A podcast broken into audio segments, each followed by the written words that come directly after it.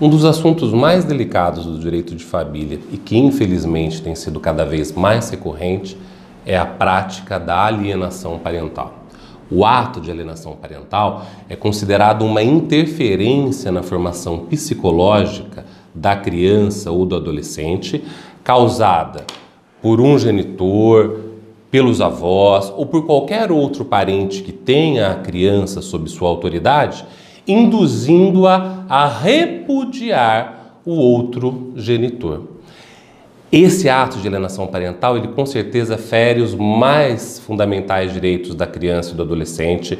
prejudica o direito à convivência familiar com o outro genitor e com o seu grupo familiar, avós, primos, eh, tios e tudo mais, e é, na verdade, um abuso moral em relação àquela criança. A lei estabelece quais condutas são consideradas atos de alienação parental, que vão desde as campanhas para desqualificar a imagem e a autoridade do outro genitor, a mudança repentina de domicílio, geralmente para um local é, mais distante, para impedir o exercício é, da convivência familiar e do direito de visita, é, falsear informações a respeito da criança, omitir informações a respeito da criança em relação ao outro genitor.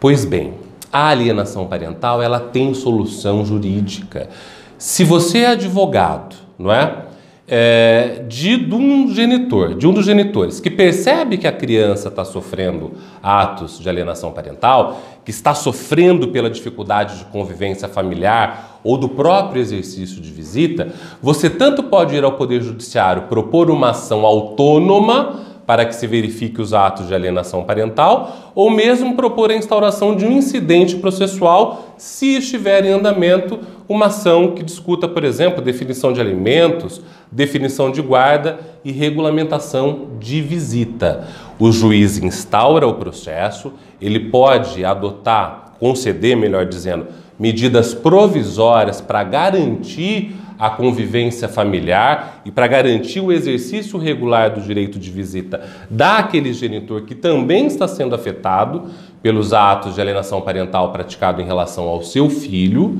certo? O juiz instaura o procedimento e o final do procedimento é a punição do pai que é considerado alienante, que vai desde uma advertência, que é a punição mais simples, passando pela fixação da guarda compartilhada ou inversão da guarda e até a mais grave das punições, que é uh, a suspensão do poder parental, quando então aquele pai alienante perde completamente por um determinado período de tempo qualquer autoridade sobre a criança. Sem contar que isso pode gerar também outro tipo de responsabilidade, como responsabilidade civil e responsabilidade criminal para o pai que foi considerado alienante. Fique atento a isso.